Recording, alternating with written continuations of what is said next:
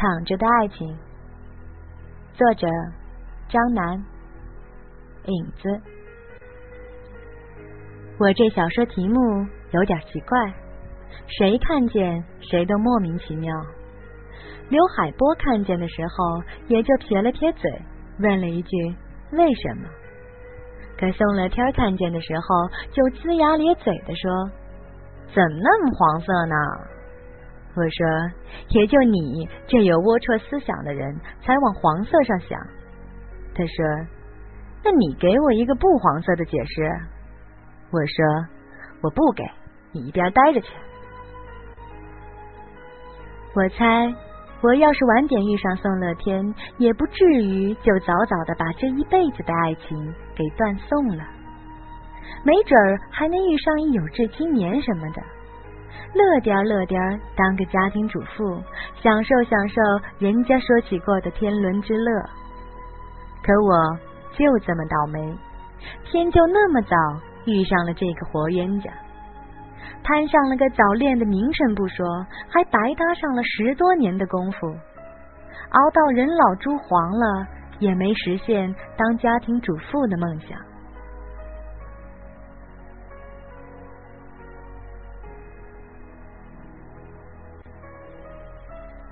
第一节，冤家路窄。中考那会儿，我十五。虽说不是什么乖孩子，成绩却也还过得去。中考那几天下着狂大的雨，雨水漫过了半个自行车轮子。记得那天我穿着一条白色的长裙，到考场的时候全湿透了。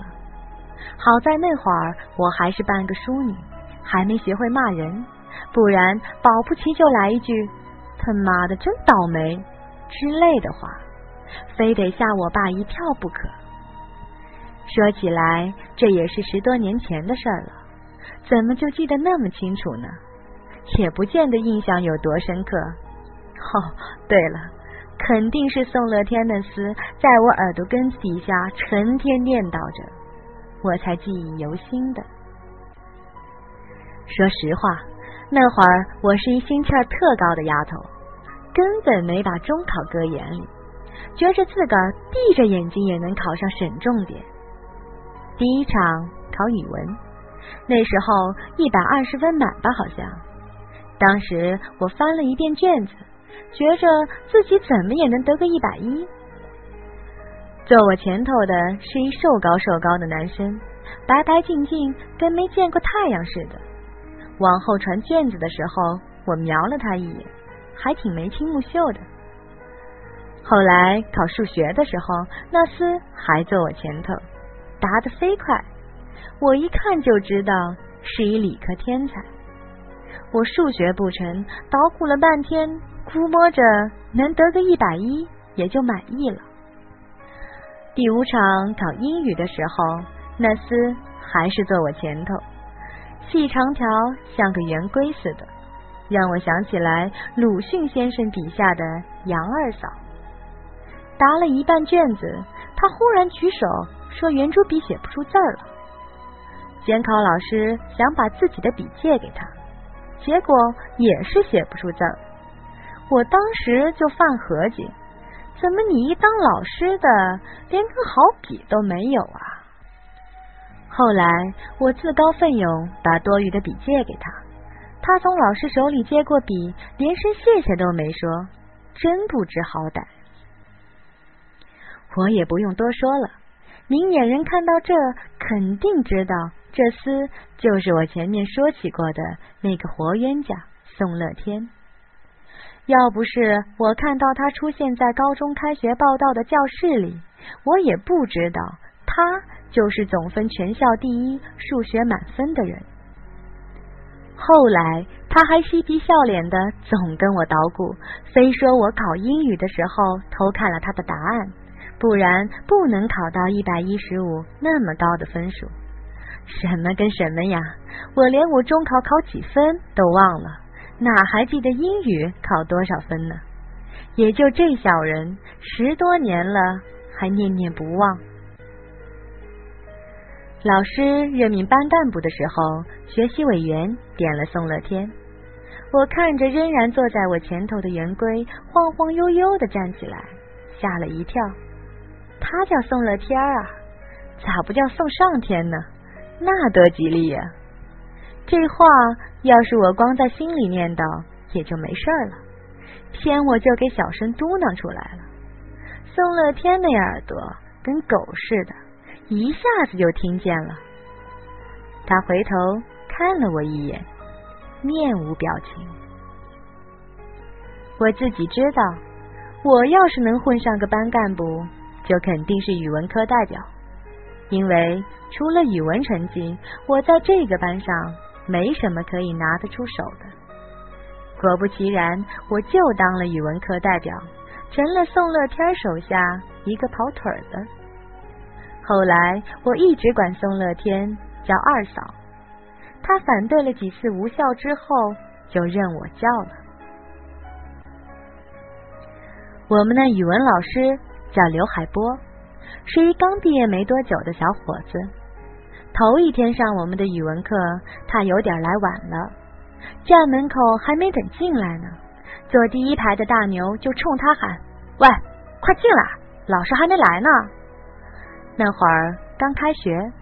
大家都还不熟悉，刘海波一张娃娃脸，怎么看怎么都不超过十八岁，让大牛给当成咱班学生了。我心想，没见这么一号人呢，新来的。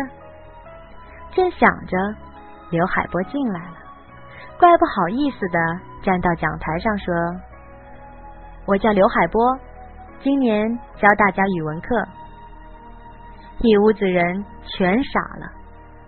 刘海波顿了顿，又怪不好意思的问：“请问哪位同学是语文课代表？”没人吱声。坐我前头的宋乐天扭头大喝：“哎，叫你呢，没听见？”他那一嗓子真叫一个响，跟呵斥他们家宠物似的。我也没顾上回他一句。晃荡着站了起来，自我介绍一下吧。刘海波和颜悦色，金莹。我说自己名字的时候，着实有点打颤。头一天点名让我当语文科代表的时候，点完我的名字，我站起来。宋乐天回头扫了一眼，小声嘟囔了一句：“操，我他妈还剃透呢。”这家伙是睚眦必报。刚才我说他一句送上天，他不还一句誓不罢休。只是我没想到，他这么斯斯文文、一书生模样的人，居然粗话脏话张口就来。看来人真的不可以貌相。好，下课后到我办公室来一下。刘海波叫我坐下。开始讲课，那第一课的课文是什么？我早忘了，只记得刘海波那一笔字可真够烂的，烂的我都不忍心看。比起宋乐天那一首行书，差了个十万八千里都还不止。后来我知道，刘海波那年才二十二，刚从东北师范大学毕业。我那时候看了不少琼瑶、席绢的书，深受其害，满脑子风花雪月，一肚子浪漫遐想。有的时候，我给刘海波送作业的时候，就琢磨着，没准儿还能和这小老师擦出点火花来。真是大逆不道！那会儿我才十五啊，就这么多念头，给我姥姥知道了，还不得气得进医院呢？顺便说一句，我姥姥老太太是满清皇族后代，算起来也是一格格。我老觉得姥姥比那些个一身珠光宝气的贵妇人都有气质。宋乐天说，那叫血统。你说你怎么就没遗传点你姥姥的高贵血统呢？求求你，一点教养都没有，走哪儿都跟个卖烤地瓜的似的。要不是我捡了你。谁要你呀？你说，扯远了，还是接着说。刘海波，高一第一学期期末，教我们物理的班主任得了脑瘤，动手术后住在医院。第二学期开学，听说我们的新班主任是一超级帅哥。我在脑子里搜索了半天，也没想出来我们学校哪个男老师能称得上帅哥。等门一开，进来的居然是刘海波。说了一大堆废话之后，刘海波还是第一次来上课时候的腼腆神情。我从来没当过班主任。同学们可别给我出难题，不然以后男生我不给你们踢球，女生我不借给你们小说了。刘海波那德行，这半年我算是摸清楚了。他丫的跟宋乐天一个样，表里不一。表面上看着都人模狗样的，其实骨子里就是一小流氓，平着呢。可是这种人，上骗得了领导。下镇得住学生，刘海波还似乎对这一点认识的异常清楚，所以才义无反顾的投身到教师行列，也不怕辱没了“人民教师”这几个响当当的大字。同学们显然都是高兴的，尽管大家都在为躺在医院里的前班主任担心。可来了这么一个聊天的时候能跟他开玩笑，踢球的时候能对他使绊，吃饭的时候能让他花钱的小老师，没哪个学生会不乐意。但说句良心话，刘海波是个好老师，他在这方面的确是有天赋。我们班在他带的半年内，成绩突飞猛进，立马进了年级前三。一点都不含糊。我跟宋乐天的关系在高一那一年毫无进展，因为我一门心思的盼着能跟刘海波擦出点什么火花来。刘海波夸我作文写得好，大比赛小比赛没有不推荐我去的。我乱七八糟得了一些奖，就蹭他的饭。我们念高一的时候，学校还没食堂。刘海波就带着我上学校对面的炒面馆吃饭。隔壁班一同学因为老能见着我和刘海波在一块儿，有一次问我是不是对刘老师有意思，我当场口不对心的说：“哪能呢？瞅他长得跟范志毅似的，我能看上他吗？”宋乐天跟刘海波的关系铁的没法说，跟一个寝室住出来的哥们似的。这肯定跟踢球的时候，宋乐天踢前锋，刘海波踢中场有着直接关系。另外，这两人还有一个共同的爱好，就是电脑游戏。宋乐天那时候整天说，他以后一定要找一个赵灵儿当老婆。刘海波说，宋乐天把《仙剑奇侠传》来来回回打了六遍，就为了看不一样的结局，每次都觉得赵灵儿可惜。当时我有点感动，因为平时根本看不出来宋乐天那家伙还是那么感性的人。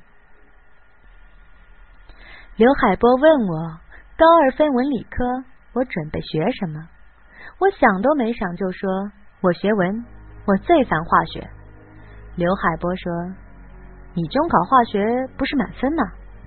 我说：“初中化学老师是一帅哥，不满分对不起他。”刘海波指着我的鼻子骂我心术不正，我没理他。刘海波说：“我们班不会分，下学期他还带这个班。”我知道宋乐天一定学理，保不齐以后还能成个科学家什么的。高一过去，我也没和刘海波擦出什么火花来。也是的，虽然二十四岁的女孩和三十一岁的男人谈个恋爱很正常，可十五岁的女孩在二十二岁的男人眼里，除了是个小丫头片子，就啥也不是了。本来我真没打算写这么些关于高中的事儿，谁知道一写就收不住了。我想，也许那是我跟宋乐天最初的经历，所以格外珍惜吧。还没写完，还得接着写。各位看官，千万别烦，我保证后面有比这好玩的东西可看。